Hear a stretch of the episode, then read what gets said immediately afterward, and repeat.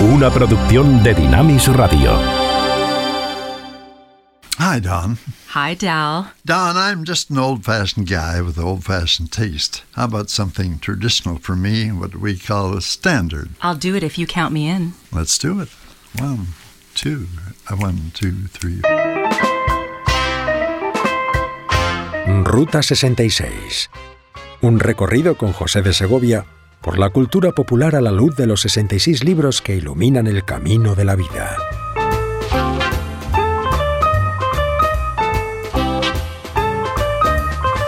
If you ever plan to motor west, travel my way, take the highway, that's the best. Get your kicks on Route 66. Don't you know that it winds from Chicago to LA? More than 2,000 miles all the way. Get your kicks on Route 66. Now you go through St. Louis, Joplin, Missouri,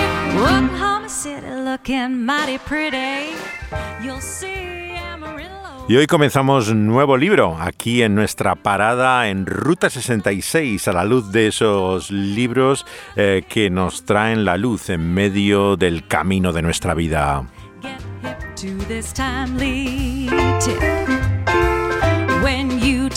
Se trata del Evangelio según Lucas, la buena noticia, que comienza con una introducción sobre la verdad de la historia. 66. La sintonía esta vez está a cargo de Dawn Chubai, eh, que es una presentadora de televisión, eh, cantante de jazz, actriz canadiense. Eh, la han visto en algunos papeles secundarios en películas de la saga Crepúsculo, Cuatro Fantásticos, eh, Silver Surfer, eh, pero sobre todo en la televisión es donde ha hecho una larga carrera, eh, ya camino va de veintitantos años en Canadá, pero tiene este lado también de vocalista de jazz realmente logrado, como pueden escuchar en su versión de Ruta 66.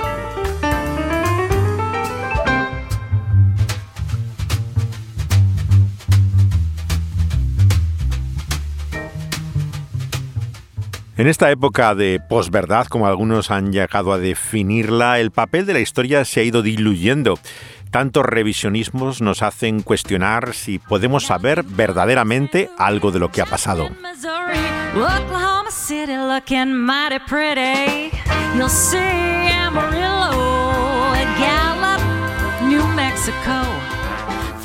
Y el comienzo de Lucas es precisamente cómo podemos saber la verdad de la historia, de lo que él escribe y nosotros ahora podemos leer y escuchar. When you take that California trip, get your kicks on Route 66. Get your kicks on Route 66. Your kicks on Route 66.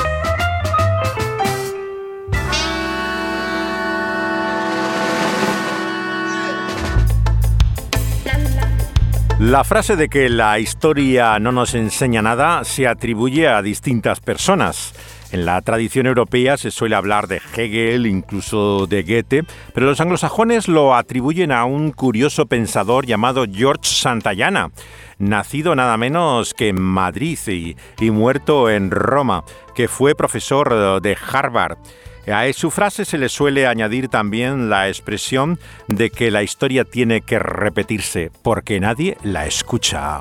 La frase inspiró a Sting, el cantante y bajista de Police, a hacer la canción que lleva ese título, La historia no nos enseña nada, en su disco del año 87, Nada como el sol.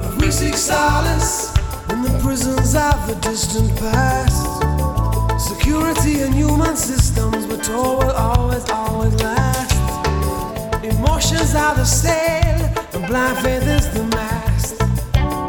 Without the breath of real freedom,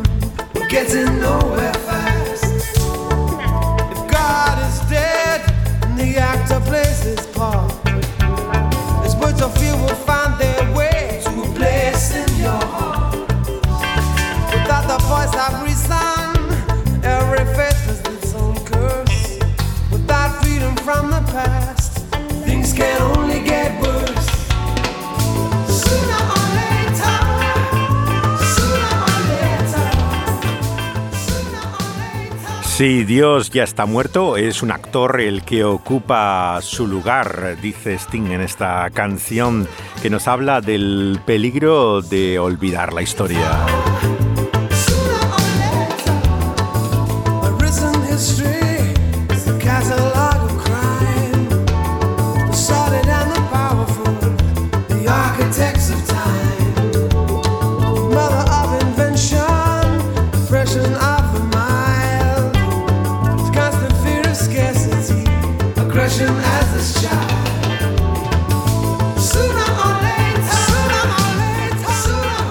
En inglés la expresión historia es curiosa porque history se puede leer como su historia, la de él, con el pronombre posesivo, por lo cual apela ya a un sentido histórico con el cual el pensamiento judio-cristiano entendía que la historia tenía un propósito, un sentido.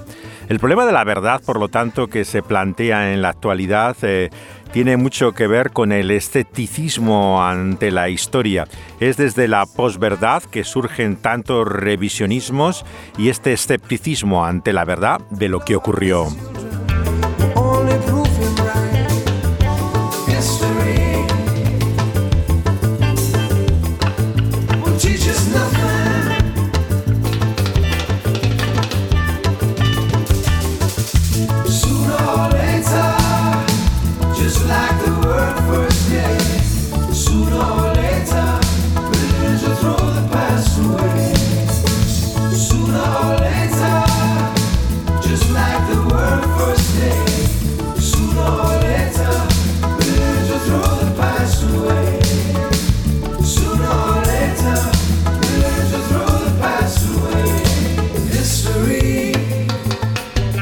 El comienzo del Evangelio según Lucas nos narra cuál es la metodología que ha utilizado como un historiador. Sé que a muchos les chocará hablar de los Evangelios como biografías o historia en el sentido contemporáneo, pero Lucas desde luego es evidentemente un caso en el cual vemos una metodología de investigación que le lleva al conocimiento de quién es Jesús un personaje histórico que nadie puede negar. Uno puede pensar lo que quiera sobre él, pero es absurdo decir que Jesús no existió. En eso están de acuerdo muchas personas, eh, por supuesto sin fe y que no tienen ningún interés religioso. Eh, la realidad de Jesús de Nazaret es indudable, pero la pregunta que quiere Lucas contestar es quién era Jesús realmente.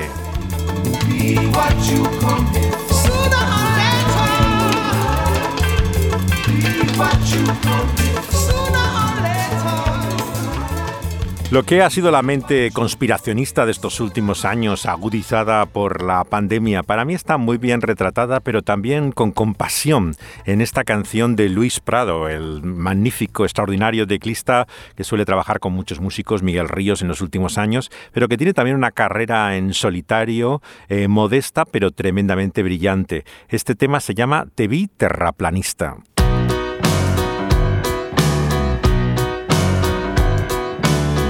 Paso un tiempo sin verte, creía conocerte, pero ya veo que no. Te vi negacionista, pelín terraplanista, ¿qué fue lo que te pasó? Me cuesta tanto pensar que hables en serio con más de un colectivo. ¿Qué fue lo que te ocurrió? El músico de Alicante retrata muy bien la agresividad que suele acompañar al negacionismo y esta mente conspiratoria que tanto circula en medio de las redes siempre la idea es de que uno ha llegado a ese conocimiento privilegiado que está por encima de los demás. Él sabe lo que otros desconocen. que hables en serio, caíste en el error de seguir lo peor del conservadurismo el sensacionalismo del mundo reaccionario, del mundo yo que diario caíste en el abismo, el tedio, el alarmismo, el fanatismo, el clickbait, el encefalogramoplanismo. Oh, yeah. La negación de la inteligencia del negacionista puesto que evidentemente hay fuentes y hechos que son indudables, pensemos lo que pensemos.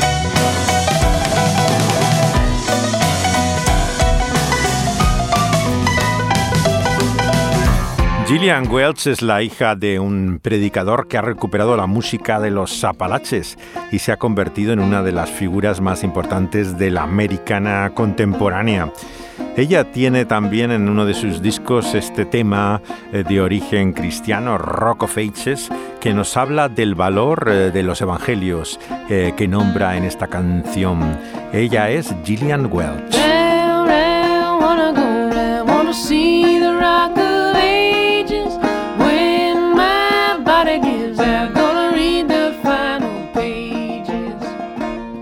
Una vez mi padre se sentó y me habló de los profetas, de Mateo, de Marcos, de Lucas y de Juan, que se han ido pero no son olvidados. Voy a leer las páginas de los Evangelios.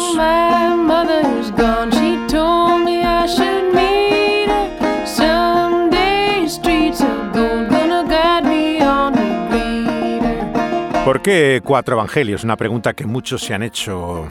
Lo cierto es que Lucas claramente nos indica una persona de origen no judío, con interés en la humanidad, en el hombre y su necesidad, pero también un Salvador divino. Es el Redentor que viene a liberar al mundo entero. Él vemos que dirige este su texto a Teófilo, que pudiera ser su nombre real o un seudónimo. Se dirige a él como su excelencia lo que podría indicar también un título oficial o simplemente una forma de cortesía. Lo interesante es que sea un convertido cristiano o un curioso, nos revela a él y a nosotros quién era Jesús.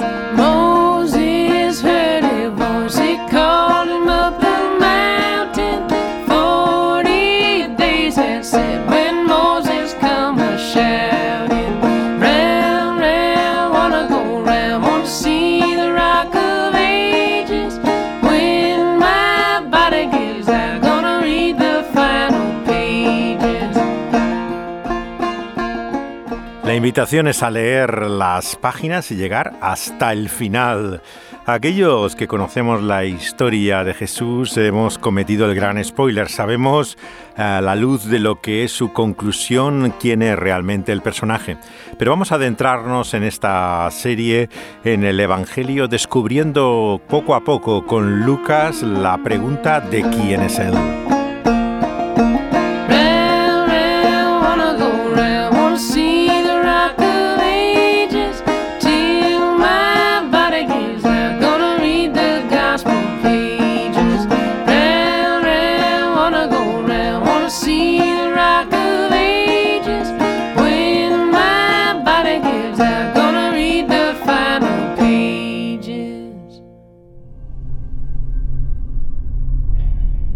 Cuando decimos que la fe cristiana es histórica, no solamente hablamos de su antigüedad, sino la importancia que tiene la historia, los hechos realmente ocurridos para su propio sentido y fundamento. Por ejemplo, el hecho de que en el budismo eh, las enseñanzas no descansen en la persona de quién era realmente Buda. Aunque muriera de una indigestión, como sus enemigos dicen, eso no cambia en nada la senda de Buda. Igual podríamos decir incluso del Islam, donde el Corán es la revelación y Mahoma su profeta, pero no depende de la realidad de los hechos de su biografía, la verdad eh, del camino del Islam. Pero el cristianismo es distinto. Si Jesús no era quien realmente los cristianos dicen que fue, verdaderamente no solamente tiene un problema la Iglesia, sino que la propia fe no tiene sentido. En palabras de Pablo, si Jesús no resucitó, nuestra fe es es vana, carece de razón alguna, es absurda. Este es el planteamiento que se hace en la historia de The Body, el cuerpo, que se conoció por medio de una película publicitada en España con el nombre de Antonio Banderas, su protagonista, el actor malagueño, pero que está basada en un libro escrito eh, por Richard Ben Sapir y se desarrolla, como pueden imaginar, en Israel y precisamente en torno al descubrimiento de un antiguo esqueleto de un hombre en una tumba de inscripción aramea que dice Melech Yehudayae, rey de los judíos. Este es el momento en el cual se comenta el descubrimiento al personaje que interpreta el ya fallecido Derek Jacobi, el mítico actor judío conocido desde la televisión por Yo Claudio, el teatro y tan grandes películas, y que aquí aparece con una jovencísima Olivia Williams en estado de gracia que hace de arqueóloga judía en Israel. ¿Qué prueba técnica le convenció de que el cuerpo descubierto en Givat Amiztar fue crucificado? Bueno, supongo que si buscamos una prueba irrefutable, tendría que decir que lo que me convenció fue la pieza de madera y el clavo en el pie. Los romanos utilizaron la crucifixión durante 400 años. ¿Por qué hemos encontrado restos de un solo cuerpo? Normalmente solo crucificaban a los que eran de baja extracción social y luego incineraban sus restos o los echaban a los perros. Doctor, necesito un cigarrillo. En ese caso, lo mejor es que salgamos. Gracias. ¿Y sería improbable encontrar los restos de un hombre crucificado en la tumba de un hombre rico? Muy improbable. Eh, Por no decir potencialmente catastrófico. ¿Catastrófico? Sí, la historia habla de que el único crucificado hallado en la tumba de un rico fue el del Rabí Yeshua ben Yosef, conocido por toda la humanidad no por su nombre hebreo, sino por su nombre griego. Jesús, hijo de José. The Body es un interesante thriller de comienzos de este siglo, el año 2001. Es una producción, eh, por un lado, americana, pero también germano-israelí. Una coproducción de los tres países eh, rodada en Jerusalén y en Tel Aviv, en los propios escenarios de esta historia. En España, su lanzamiento, como dijimos, está siempre girando en torno al protagonista español, el actor malagueño eh, Antonio Banderas, que hace de jesuita, de un sacerdote que también eh, vemos que es enviado por el Vaticano por su experiencia en temas eh, delicados y de inteligencia y que tiene un pasado eh, militar. Ha sido elegido para investigar un asunto en Jerusalén. Tendrá que utilizar todos sus recursos y habilidades como investigador.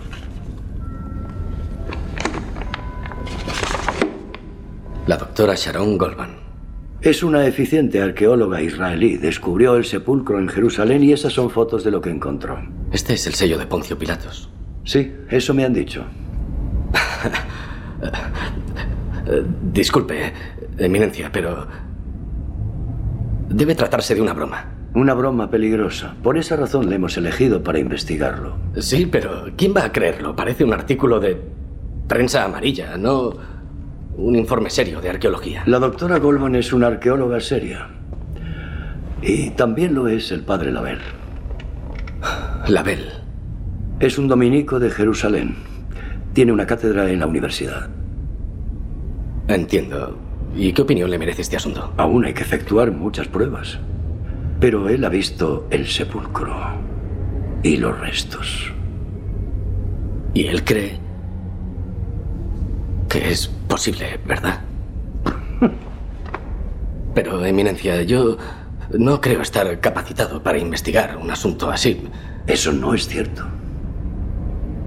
Y usted nos lo ha dicho con sus palabras.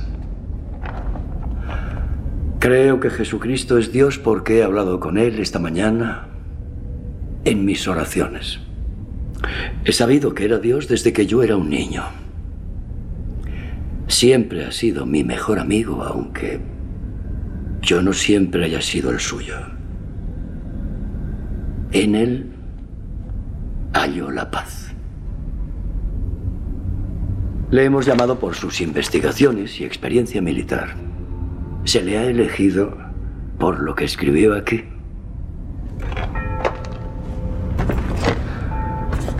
La solución ideal es cortar los rumores y las mentiras desde los inicios. De lo contrario, si el Vaticano lo negara, algunos podrían interpretarlo como que la Iglesia encubre la verdad. Debemos frenarlo antes de que libere su veneno. Contamos con usted para proteger a la Iglesia. Para proteger la fe. Son sinónimas. Si protege a la Iglesia, protege a la fe. Dígame, Eminencia, ¿y si los restos de ese Le cuerpo recuerdo que no puede haber duda, padre. No son los restos del cuerpo de nuestro Señor. Entiendo. Como en el documental de James Cameron, el director de Titanic, eh, se plantea qué ocurriría si apareciera la tumba de Jesús y hubiera un cuerpo en ella, claro, un esqueleto. En este caso, como hemos dicho, el problema no sería solamente para el Vaticano, sino para cualquier eh, creyente. Para el caso que trata el documental de Cameron, se trata de una tumba en la que aparecerían los huesos de Jesús. Recordemos uno de los nombres más habituales en el pueblo judío, es Josué, en realidad, junto con los de una mujer eh, que quiere identificar con María Magdalena, eh, lo que coincide, claro, con toda la popularidad que había adquirido el personaje de la Magdalena a raíz de la historia del Código da Vinci de Dan Brown, que lo presenta como su esposa, y también un hijo que llamaba Judá. Hay falsificaciones también, incluso que se han hecho tan bien, que arqueólogos han mostrado que cuando se ha esculpido estos nombres en la piedra, eh, se ha hecho también con instrumentos y en materiales que nos llevan a la época contemporánea de Jesús. Eh, es por supuesto todo un mundo donde la verdad y la mentira parece mezclada. Y estas son las preguntas que nos hace el cuerpo de Body. ¿Cómo podemos saber eh, la verdad de lo que la arqueología nos dice en relación con la verdad de la historia que conocemos por los evangelios? Eh, padre, cuando entró en esa tumba, usted eh, creía en la resurrección. Y cuando salió ya no creía. ¿Cuánto tiempo transcurrió? ¿Diez minutos? ¿Media hora? ¿Cuánto estuvo no, dentro? No, no fue que dejara de creer. Fue cuando me di cuenta en el sepulcro de que era realmente posible dejar de creer. La oxidación de los huesos en muñecas y piernas. Un crucificado enterrado en la tumba de un rico. Lo sé, pero para los romanos crucificar era como hoy poner multas de Sí, pero nunca a personas ricas. Solo a los criminales o enemigos políticos. Llegó un hombre rico de Arimatea llamado José, y José tomó el cadáver de Jesús y lo depositó en un sepulcro nuevo que se había excavado en la roca, cerrándolo luego con una gran piedra. Y este es el sepulcro de un hombre rico. Aquí está el personaje del padre Gutiérrez Banderas hablando con eh, la Bella, que es el que interpreta Derek Jacobi, un religioso también, como pueden ver, además de arqueólogo, eh, que tiene serias dudas a partir del descubrimiento, mientras que el personaje de Gutiérrez eh, se ve fortalecido en la fe. Junto a ellos forma el trío la arqueóloga Sharon Goldbaum, eh, la eh, judía israelí que interpreta esta joven Olivia Williams, que ha descubierto el cuerpo de un crucificado del siglo I en una cueva de Jerusalén. Vemos aquí no solamente la problemática que se implica para la religión, las diferentes confesiones aquí representadas, eh, tanto judía como cristianas, sino también el conflicto, claro, palestino-israelí, que hace que la arqueología sea una cuestión de enormes implicaciones políticas. Eh, todo ello se unen en este entretenido thriller, pero que nos lleva a hacernos las grandes preguntas del Evangelio. ¿Cómo sabemos lo que sabemos? Según tengo entendido, no se ha determinado una fecha exacta del cuerpo ni el sepulcro, ¿verdad? No olvide la moneda que la doctora encontró. Era de la época de Pilatos. Ya, ya. Padre, ¿no es posible que el cuerpo del sepulcro sea de un cristiano? Me refiero a un discípulo de Cristo en lugar del propio Jesús. Sí, es posible, pero en ese caso lo hubieran enterrado con algún símbolo cristiano. Así ilustraban el hecho. Si no abiertamente, lo habrían ocultado en el interior del osario o en el fondo de una vasija y se habrían encontrado tres círculos concéntricos o una cruz antigua o un pez. ¿Fue la doctora Goldman quien le pidió que viera el sepulcro? No, no, fue un funcionario moseco en del departamento del primer ministro. ¿Se lo pidió a otros? ¿Llamó a armenios, ortodoxos, protestantes? ¿Por qué le llamó a usted, padre? ¿A qué viene todo esto? ¿Debería desconfiar de ellos porque son judíos? Padre, entiendo que este asunto le haga sufrir, pero ahora tiene que dejar que me encargue yo. Es asunto mío. El Santo Padre lo ha puesto en mis manos. No me gusta, pero lo acepto. Sí, pero ¿por qué me hace tantas preguntas? ¿Quién dijo qué? ¿Quién hizo qué? ¿Qué intenciones tenía? ¿No se da cuenta de lo que significa? Si es él el enterrado en esa tumba, entonces Cristo no resucitó. Sería el fin del cristianismo. El que alguien como usted, padre, pueda creer eso. Es la razón por la que la Iglesia quiere saber quién dijo qué y por qué. Eh, vamos, padre, créame. Queremos conocer cada mota de polvo de ese sepulcro.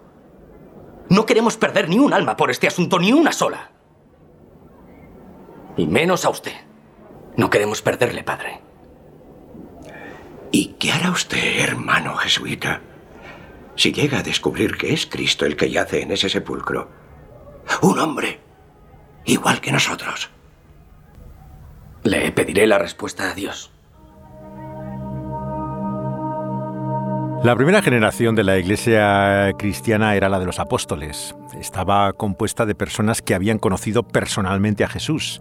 Ellos no necesitaban libros para saber sobre él, eh, tenían en su memoria, su mente, sus corazones llenos de él. La segunda generación es la que no son testigos oculares o físicos eh, de su vida.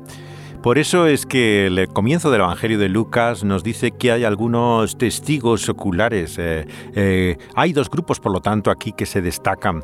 Las descripciones del grupo de personas que tuvieron la evidencia directa y los que por medio de la palabra, del testimonio, digamos, de aquellos, han conocido acerca de él. Se establecen así una serie de hechos. Eh, vemos que esto eh, nos lleva a entender que hay un conocimiento al que llegar eh, del cual viene esa verdad también eh, que entendemos espiritualmente. El contexto nos muestra que ese conocimiento no es solamente de cabeza, intelectual, es algo que ha sido también predicado en el poder del Espíritu, comunicado oralmente como querigma eh, de una forma en que Dios mismo ha llevado a un cambio de vida, lo que el Evangelio llama el arrepentimiento. Verán, espero que no le importe, pero me ha parecido prudente posponer la publicación de su informe en la revista de arqueología. ¿Qué ha hecho? He visto a Moshe Cohen y he acordado. ¿Ha mantenido una reunión con Cohen sin mí y ha decidido censurar mi informe? Uh, sí, lo he sugerido, sí. ¿Podría olvidarse por un momento de su ego? ¿Cree que redacté esos informes para los miles de personas que van en tromba a los kioscos para leer la última edición de la revista de arqueología? ¿Y si me despertara esta mañana y decidiera que no oficiara misa hasta nueva orden? ¿Qué le parecería? Eh, escúcheme. Si hace públicas sus especulaciones, y eso es todo lo que tiene, especulaciones, no ayudará a nuestra investigación. El que yo diga misa no le hace daño a nadie. Puede que sí. ¿Eso cree? Puede que me dañe a mí. Es posible que me amenace, igual que este hallazgo arqueológico amenaza su religión. Yo no me siento amenazado, solo preocupado por las diversas reacciones instintivas. Y usted debería estarlo también. Es su reacción con el Vaticano entrometiéndose en algo que la religión no debe hacer. Es la reacción de la Iglesia lo que me preocupa. Para Lucas, eh, la verdad del Evangelio está basada en hechos. Esta realidad es inseparable una de la otra. El mensaje espiritual no lo podemos hacer algo diferente eh, de lo que realmente ocurrió. No estamos ante un mito o una fábula. La cuestión, por lo tanto, de si realmente pasó no es secundaria, es fundamental para la fe cristiana.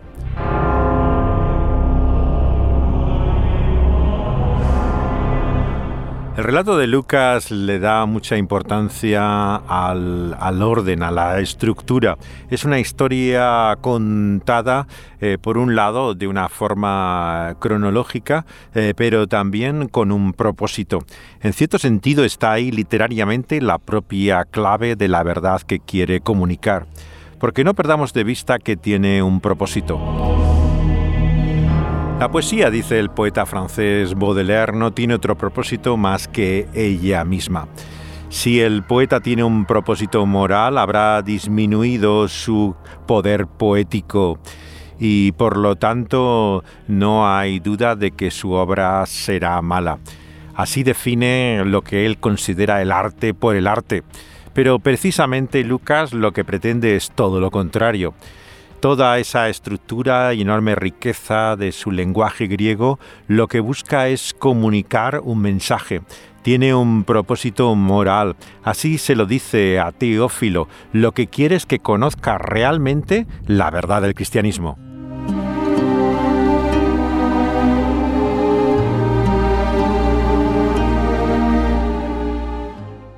Don Francisco no solamente el nombre de un popular presentador chileno de origen alemán, es también el de un músico eh, americano cantautor que se hizo conocido en los años 70 en relación con el movimiento de la gente de Jesús. Él venía de Louisville, en Kentucky, y era el hijo de un profesor de seminario, Clyde Francisco. Él había buscado su carrera secularmente hasta que tuvo una experiencia extraordinaria que le llevó a la fe y a hacer eh, su música inspirado por el cristianismo. Su tema más popular es ya del año 80, eh, que es la canción de Él está vivo. Habla del testimonio del Evangelio de la resurrección de Jesús. Él hizo su propia versión de la canción, claro, pero una de las más conocidas, sin lugar a dudas, y la que lo popularizó, es la que hizo Dolly Parton, una figura realmente eh, mítica en la cultura americana que une eh, a las dos partes del país ahora enfrentadas en una misma fascinación y que tiene sus raíces en la música country eh, que tiene más base popular en América. Esta es su versión de la canción de Don Francisco, Él está vivo.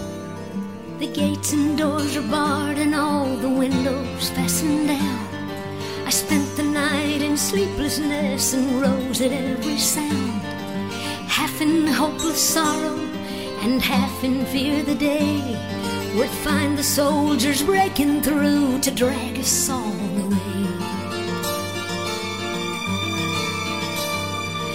just before the sunrise, I heard something at the wall. The gate began to rattle, and a voice began to call. I hurried to the window, looked down into the street, expecting swords and torches, and the sound of soldiers' feet. But there was no one there but Mary, so I went down to let her in. John stood there beside me as she told me where she'd been. She said they moved him in the night and none of us knows where. The stone's been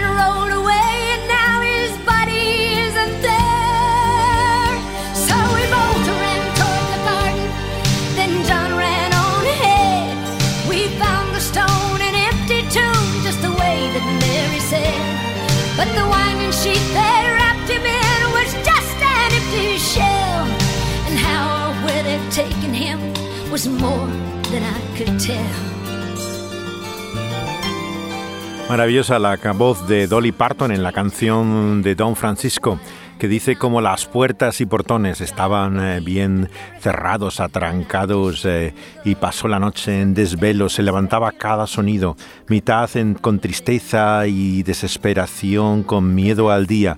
Encontró a los soldados eh, que pensaba que se iban a volver contra ella y justo antes del amanecer escuchó algo. La puerta comenzó a sonar y una voz a llamar. Corrió y miró a la calle esperando espadas y antorchas. El sonido de los pies de soldados, pero no había nada más que María.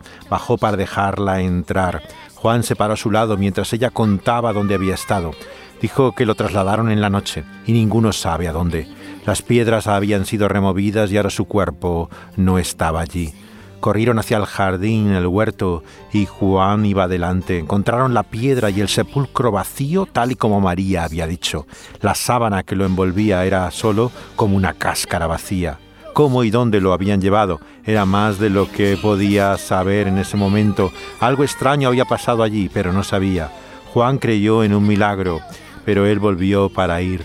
Las circunstancias y especulaciones no podían hacerle saber más. Lo había visto crucificado y luego morir. De vuelta a la casa vino la culpa y la angustia. Todo lo que prometía se sumó a su vergüenza. Al final llegó a esas opciones que no podía negar.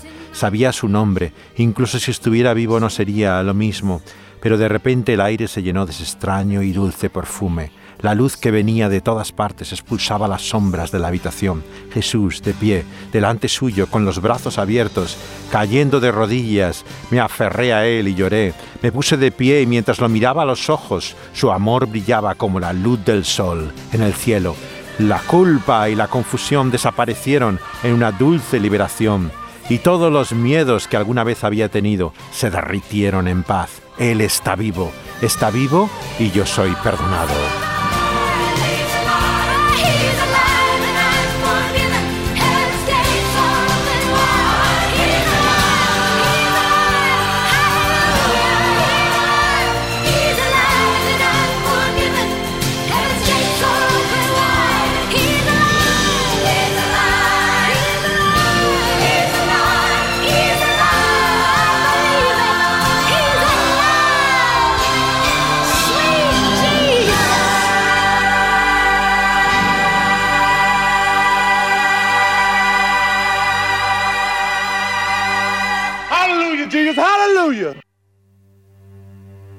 Lo que necesitas es Jesús, dice Public Enemy, el grupo de rap de Long Island en Nueva York que en los años 80 popularizó la música que dio lugar al hip hop.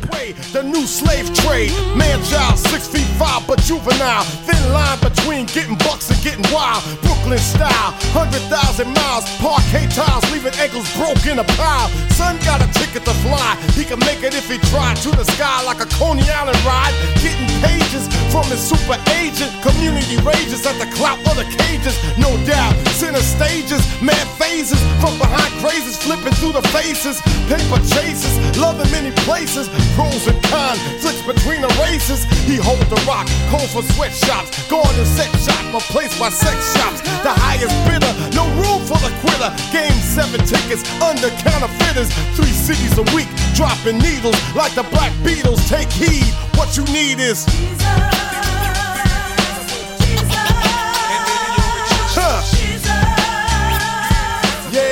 Las referencias a Jesús en la cultura del hip hop eh, pueden ser bastante confusas. En el caso de Public Enemy, la banda pionera eh, de rap neoyorquina, la relación es más bien con la nación del Islam, el movimiento musulmán afroamericano que no responde al Islam ortodoxo.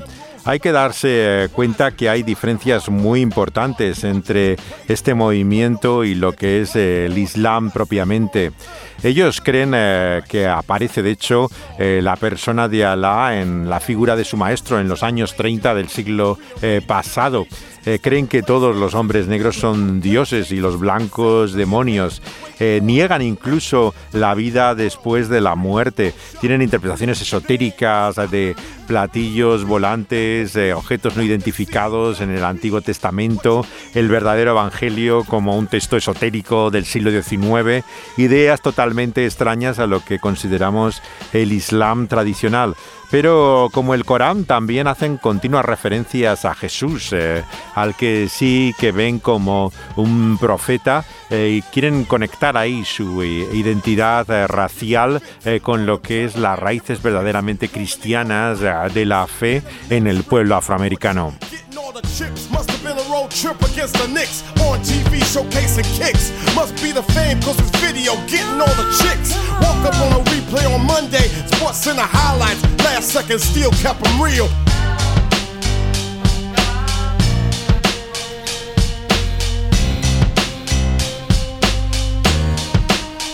What you need is A finales de los años 80, Public Enemy en concreto tuvo una gran polémica por unas declaraciones que fueron acusados de antisemitismo.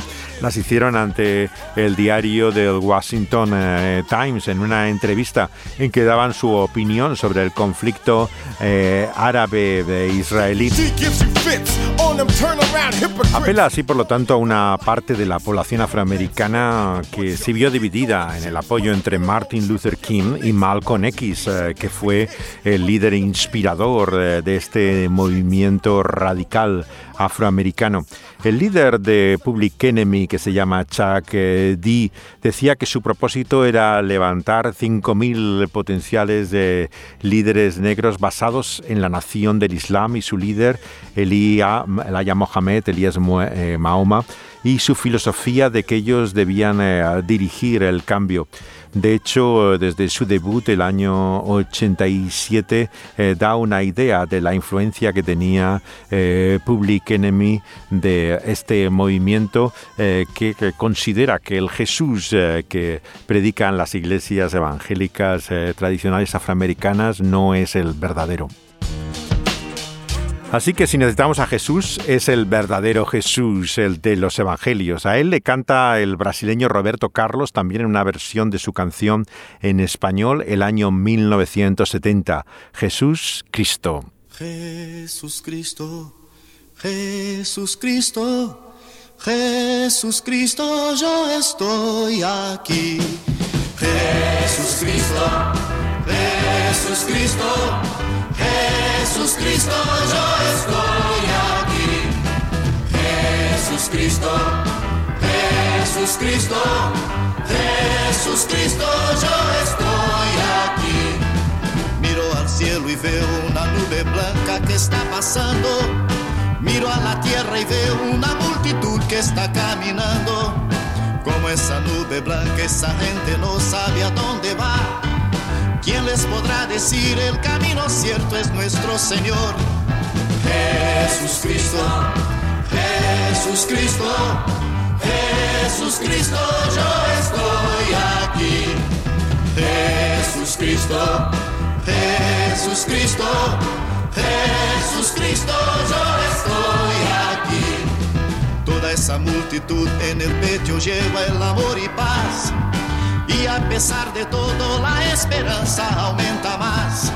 Mirando la flor que nace en el suelo de aquel que tiene amor, miro al cielo y siento aumentar la fe en mi Salvador. Jesús Cristo, Jesús Cristo, Jesús Cristo, yo estoy aquí. Jesús Cristo, Jesús Cristo. Jesús Cristo, yo estoy aquí. Jesús Cristo. El cantante brasileño oriundo del estado de Espíritu Santo tenía una educación obviamente católica eh, y este tema está muy influenciado en el año 70, claro, por el fenómeno de Jesucristo Superstar. Eh, tiene el estilo eh, de estas óperas rock y ese carácter un poco de himno. Él ha estado vinculado particularmente, claro, a la fe católica y actuó también ante el Papa en algunas de las concentraciones de, jóvenes que se han organizado en estos últimos años.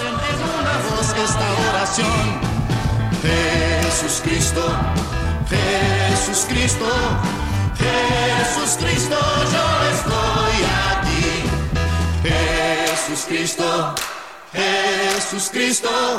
Jesús Cristo, yo estoy aquí.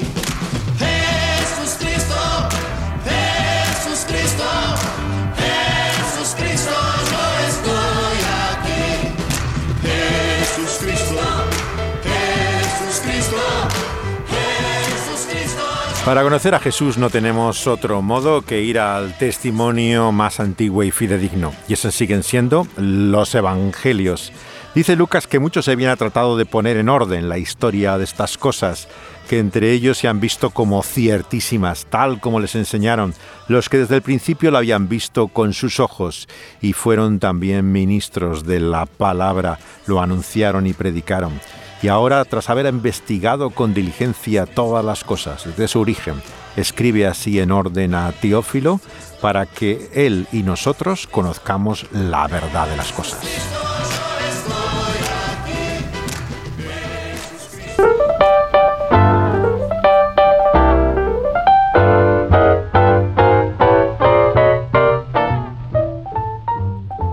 Seguimos nuestro viaje y en la próxima parada nos adentramos ya en la historia de este apasionante relato de Lucas, la buena noticia de su evangelio. If you ever plan to motor west, travel my way. En nuestra próxima entrega consideraremos el nacimiento de Jesús y la influencia que ha tenido en tanta cultura popular. 66. It winds Pueden escuchar los programas anteriores también sobre los dos primeros evangelios, Mateo y Marcos, en las plataformas donde es subido después de su emisión en vivo por Dynamic Radio cada fin de semana. Pero pueden oírlo luego también en lo que es la plataforma tal vez con mejor sonido de pago que tiene la emisora, que es SoundCloud, eh, donde están como el pulso de la vida, así como en Spotify todos los Ruta 66 eh, que hemos hecho desde el principio eh, de la Biblia, desde el Génesis. Están tanto en SoundCloud como en Spotify, así como en Evox, incluso en la plataforma de, que tiene podcast de Apple, eh, así como algunos de ellos del Evangelio de Marcos los pueden encontrar incluso en YouTube. Get your kicks on. Dani Panduro cuida de la calidad del sonido y mezcla las canciones y las voces en este nuestro viaje. Y José de Segovia les cuenta esta historia y les explica también algo del relato del Evangelio y de su relación eh, con toda esta música y cine.